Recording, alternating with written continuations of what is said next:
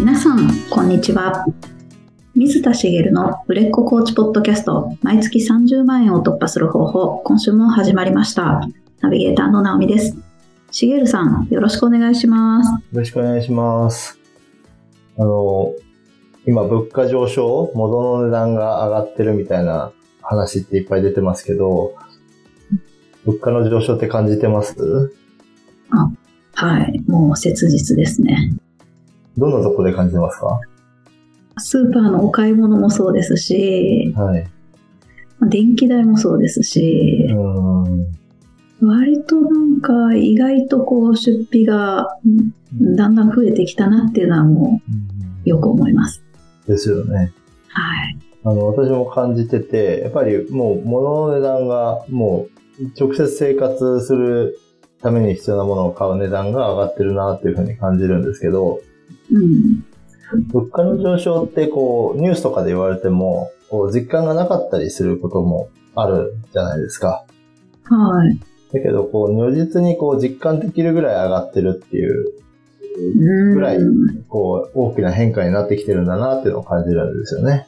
うん。で、それに伴ってこう、最近こう、まあ、タイミングもあったんでしょうけど、耳にすることが多かったのが、給料をアップするっていう会社も結構増えてきてる感じがして、うん。まあ、もともと政府の働きかけもあって、あの、上げるようにみたいな、ベースアップするようにみたいな、うん それに応じてる大企業なんかが、すごく上げてる会社もあったりとかするし、うん。まあ、上げてない会社もいっぱいあるんだと思うんですけど、はいまあ、上げるゆとりのある会社は、給料アップさせていってるんですよね。うん。で、これって本来正常なことなはずなんですよ。おー、はい。うん。私の父の初任給って2万円ぐらいだったと聞いてますけど、えー。それこそもうはるか昔ですよ。40、50年前とかの話ですから。うん。そりゃそうだろうっていう話なんですけど、物価が上昇してるから、当時2万円で暮らせてたけど、今は2万円で暮らせないわけですよね。まあ、感覚的には10倍以上違うわけですよね。はい。うんそれはもちろん高度経済成長期があったので、そこまで変わってるわけですけど、まあ、こう、今の状態でも、こう物価上昇があって、給料がアップして、また物価上昇して給料がアップっていうのが緩やかに行われる、まあ、いいわゆるインフレですよね。インフレが緩やかに行われてる、行われることがいいこととされてるんですよね。ああ、はい。政府も目指してるし、要は、いわゆる好景気ってそういう状態で生まれる。ああ、そうか、そうか。やっぱに、日本はもう長いことデフレの世界にどっぷり使って、物価が上昇しないみたいになってて、今の物価上昇ってあんまり良くない仕方だって言われて、好景気にならないのに上がってるみたいな、うんと言われてますけど、まあ物価上昇が起こることっていうのが、あの、本来は自然な、自然ないい循環を生み出すステップの一つなわけなんですけど、はい。なんでこんな経済の話をしてるかっていうと、給料アップの話がこうニュースで出てた時に思ったのが、そっか、会社員はやる仕事は変わらなくても会社の方針で給料がアップしたりするのかと思ったんですよね。うん。まあ、起業家っていうのは自分で単価を決めてるので、その物価上昇すると同じ単価のまんまだと、まあ、要するに、こう、実質収入源になるわけですよね。はい。うん。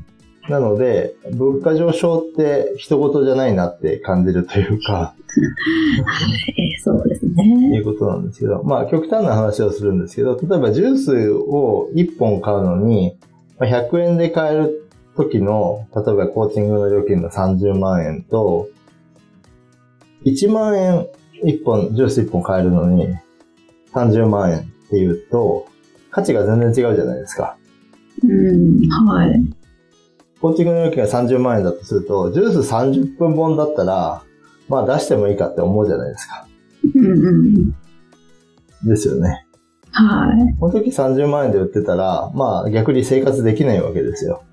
うん。なので、生活を、えっと、するために、物価上昇したら、単価を上げなきゃいけないわけです。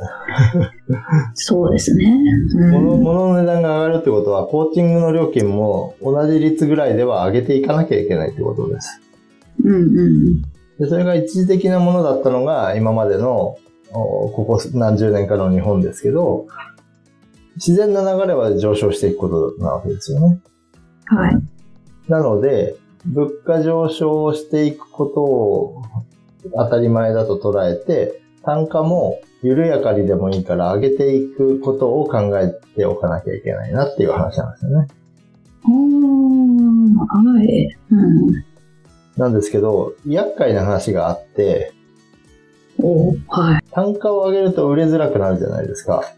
うんうん。そうでね。ですも、さっきのジュースの話じゃないですけど、お1本100円だった時に30万円で売れてた人が、1万円になっ、えっ、と、ジュース1本1万円になった時に、例えば100万で売っても、それは売れるはずなんですよ。はい。なんでかっていうと、買えるジュースの本数は圧倒的に減ってますから。うん。っていうことになるんですけど、その緩やかに行われる物価上昇と、その、いわゆるインフレの中で、物価上昇が起こって給料がアップして、まあ逆かもしれないですけどね、給料がアップして物価上昇が起こって、で、そこ、その物価と給料が当たり前と思える感覚に人がなるのってしばらく経ってからなんですよ。ああ、そうですね。うん。物価上昇が起こると高いなと思いながら買うわけじゃないですか。はい。その値段が当たり前と思って買うようになるには時間がかかる。うん。給料アップしたら、あ、アップしたら嬉しいってなって、その給料が当たり前になるのも時間がかかるわけです。少し豊かになったなっていう錯覚に陥るというか、うんうん。ああ、ちそうかそうか。ょっとした瞬間は。うん。物価上昇率と同じだけアップされたら、あの、実質上がってないんですけど、うんそのそれが当たり前と思えるようになるので、時間が多少かかるんですよね。はい。つまり、コーチが値段を上げた瞬間って、その、クライアント層のターゲットが変わってないんであれば、やっぱり、今までよりも、よより高いものと認識されてしまうんです。ああ、はい。例えばうん30万円だったらもう35万円にしたとすると、まあ1割以上上がってるので相当上がってますけど、その30万円のイメージと35万円のイメージで35万円がやっぱり高いなって物価上昇して給料がアップしてても感じる割合は多くなってしまうんですね。うん。はい。だから高いという認識があるものに対してさらに高いと感じてしまう状態なのに、それで契約をしてもらわなきゃいけなくなるうん。ことが、ちょっと、あの、物価上昇がなく給料アップもない平坦な時だと起こらない、ちょっとした不具合というか、うん。人の思考の遅れが、それがしばらくしたらついてくるんですよね。ついてくるんですけど、あ、その値段だったらって思うようになるわけですけど、それがちょっとやっぱずれるので、物価上昇を緩やかに続けていくと、それに対応して上げていく料金に対して、高いと思われてしまう認識度合いがちょっと高まると思うんです。はい。うん。で、上げ続けていく必要があるわけなので、どうしてもそこを、こう、それちょっと高いけど、やっぱり受けようと思うだけの付加価値を感じてもらうことが必要になってくるんですよね。ああ、はい。うん。今までも付加価値があったはずなんです。そうですよね。うん。30万円もする。まあ今、例で30万円って言ってますけど、継続セッション30万円で契約してもらってた人が、その、クライアントさんにとって30万円って大金なはずですよね。うん。だけど、このコーチならと思う価値を感じてもらって、あの、契約してもらってるわけですよね。はい。その現状があるけど、そのままでじゃダメだよってことなんですよね。うん。プラスしていかなきゃいけないってことです。はい。ある意味その、まあ、自分自身が経験を積む中で、最低でもインフレ率よりも高い割合で値上げができるだけの付加価値をプラスプラスプラスしていく必要がある。おー、はい。うん。で、もちろんその、そのクライアントさんの収入も上がっていくわけなので、もともと。なので、その30万円から60万円にするのに、倍の付加価値をつけるなんて大変だよって思うかもしれないですけど、60万円、物価が倍になってるってことなので、その時点で。あ、ごめんなさい。あの、同じ率だとした場合ですけど。あ、うん、はい。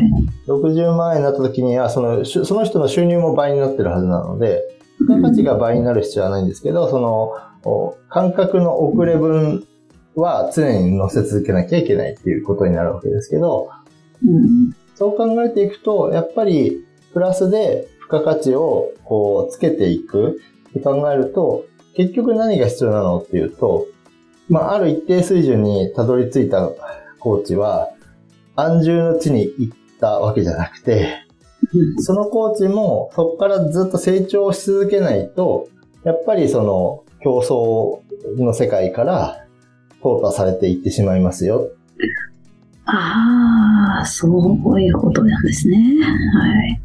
まあ、もともとの話をすると立ち止まってしまうと、その、例えば取り入れてる手法だとか、そういったものも、まあ、陳腐化していきますから、うん。こっち自身の成長がなければ、あの、そのうち淘汰されていくとは思うんですけど、その質をずっと同じに保っていても、貧しくなっていく。経済的には貧しくなっていくっていう話なんですよね。うんなぜなら物価が上がっていくから。はい。うんうん。ということなので、その、やっぱり自己成長を続けていきましょうね。それが起業家にとってのインフレ対策ですよってことなんです。ああ。はい。そっか。まあ、インフレ対策みたいなことで言うと、なんかこう、ちょっと、値段上がっていくから自分も値段上げなきゃみたいなネガティブな話に聞こえるんですけど、あの、なんていうのかな。人は一生自己成長していくのがいいんじゃないかと私は思ってるんだけど、うん、その成長を、あの、喜びと捉えられるマインドを持つことが、インフレ対策になるんじゃないかなと思ってるんですよね。おはい。おっていうのも、なんていうのかな、こう、会社員が、を辞めて起業しようと思った時って、結構、おポジティブ、ポジティブというか、その、頑張っていこうっていうモチベーションもあるでしょうし、うん、結構その時って成長度合いが、実はすごく高い時だと思うんですよ。はい。でもそれが安定してくると、なんか、あの、そこから同じ成長率で上がっていくのって大変そうじゃないですか。うん、はい。で、その、その成長してる時って、今は頑張ってるから、将来はなんかこう、安定した世界に行きたいって思ってる人もいると思うんです。ああ、そうですね。はい。なんか、行き着くとこまで行き着いて、あの、なんだろう、ゆったりした気持ちでって、うん。なんだろう、もう成長しきった自分の姿を理想に描いて、はい。あの、なんだ、優雅に暮らしてるみたいな。うんうん。まあ、それはそれでいいんですけど、あの、別にそれを否定するわけじゃないんですけど、でも、その成長している過程をずっと続けていく方が、よりいいですよっていう。安住の地みたいに思っていた場所にたどり着いた時も、さらにその先は見えるはずなので、成長を続けようという意志を持ち続けた方が、絶対にうまくいくんですよね。っていうことになるし、その、まあ、インフレ対策みたいな話から入ったので、そういう意味で言うと、例えば年収が1億になりましたとかっていうと、もはやお金は自由になると思うので、はい。あの、なんだろう。多少物の値段が上がったって気にしなくていいわけですよね。うん。インフレに合わせてもっと値段を上げていかなきゃってしなくても、まあ、暮らすのに困らないだけの自分のお金が得られる状態になってると思いますけど、そうなった時に、そこが、えっ、ー、と、いや、ゴール地点だって思うかっていうと、多分人は思わないんですよね。うん。でそこを目指すのはいいんだけど、そこにたどり着いた時に、そのさらに先の世界が見えて、そこに向かって成長していけることが、あの、いいところというか、うん。大事なことなんですよ。うん。なので、ここからお話しする話は、もしそういう風に感じてる人がいたら、ぜひこう、変えていただきたい部分なんですけど、うん。今は苦しいけど頑張ってる。いつかこう、明るい未来があるからって思ってる人がもしいるんだと、まあ経済的に苦しいっていう時はあるかもしれないので、うん。まあ苦しさを感じるのとは言わないんですけど、やっぱり今を楽しむ必要があるというか、はい。その、いつか終わるみたいな苦しい見方をしてるのは、こう、長期で、こう、起業家としてやっていくんだったら良くなくて、ああ、そっかそっか。まあうん苦しいかもしれないけど、今頑張ってることが、こう、やりがいを感じたり楽しいと思えてないと、あの、インフレ対策になってませんよっていう。か。それイコール安定なんですね。それセットでというか。うん今頑張って、あの、頑張らなくていい世界に行くために今頑張ってるんだだと、やっぱり良くなくて、うん。今も将来も頑張るけど、その頑張ってるのって楽しいよねとか、うん。やりがいあるよね。今はそのお金的には苦しい部分があるけど、そこ、そこは乗り越えたいと。でも、やってる、頑張ってること自体は楽しく頑張ってるとか、やりがいがあるし、あの、すごい価値を感じるとか、これは、なんか一生頑張り続けたいなと思えるとか、うんそういう風なマインドになっていることが、継続して成功する人の特徴というかね。おーなるほど。苦しいものを一時的に頑張るってやっぱ続かないし、それを続けられる得意な人もいるんですけど、うんその人幸せかっていうと、うんまあその人はその人で幸せなのかもしれないけど、要は苦行を一生続けられる人ですよね。うん。その結果悟りを開くのかもしれないけど、悟りを開ければね、いいのかもしれないけど。いや、まあ、要は属性に生きてる私たちは、やっぱり今の頑張りに楽しみを見出すことが大事で。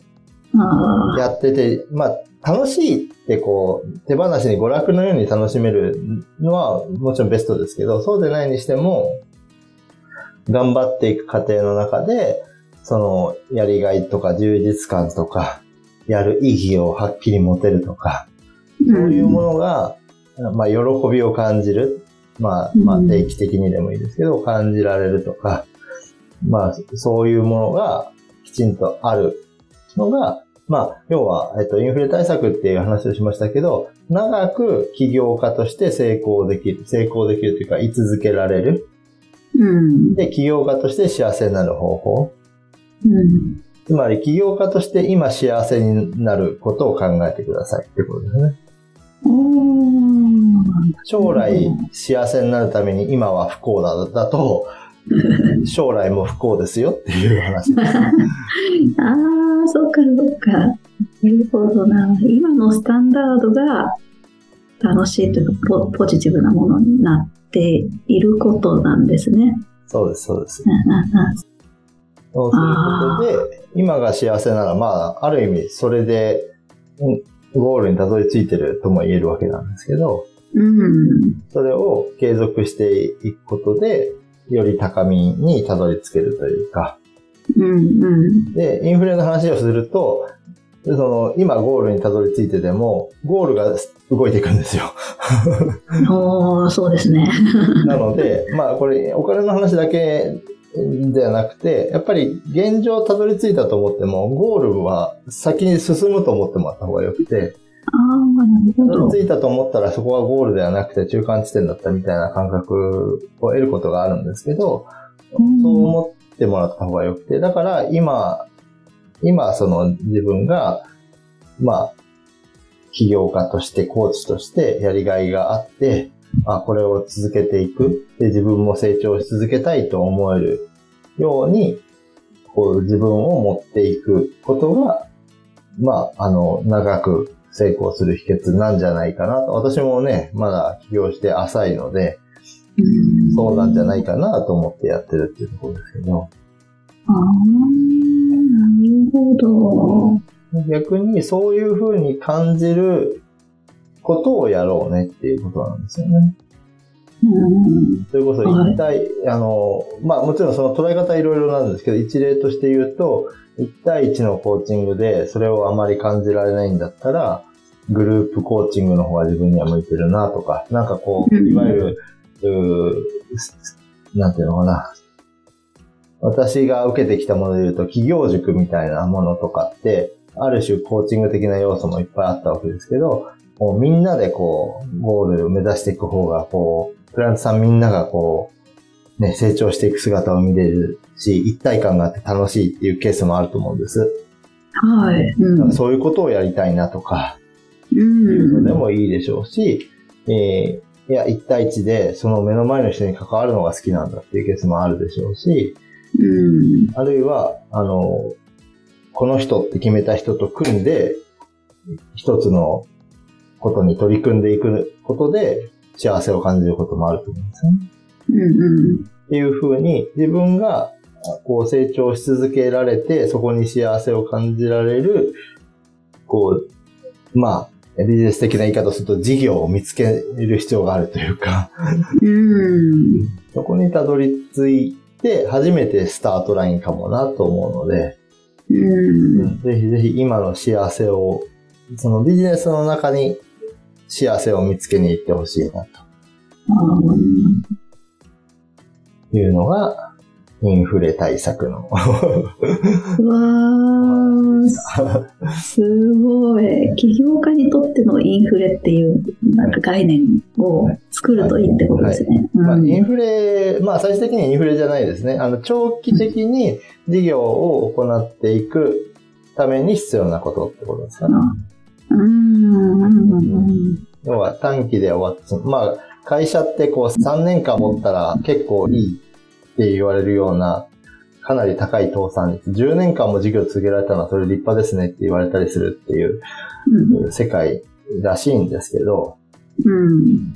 どんどんね、潰れていくっていうのが当たり前の世界って言われますけど、まあ、起業家として成功、成功っていうかね、あの、事業を継続、長い間続けたいと思うんであれば、やっぱりそこ、今の成長と幸せを作っていく必要がある。っていうことですね。おー、すごい。そうですね。今日もとってもしみるお話でした。ありがとうございます。染みたならよかったです。いやなんか今今が幸せになりそうですね。やっぱりハッピーなお話でした。ありがとうございます。ありがとうございます。最後にお知らせです。売れっ子コーチポッドキャスト、毎月30万円を突破する方法では、皆様からのご質問を募集しております。コーチとして独立したい、もっとクライアントさんを集めたい、そんなお悩みなどありましたら、しげるさんにお答えいただきますので、どしどしご質問ください。ポッドキャストの詳細ボタンを押しますと質問フォームが出てきますので、そちらからご質問をいただければと思います。それでは今週はここまでとなります。また来週お会いしましょう。しげるさん、ありがとうございました。ありがとうございました。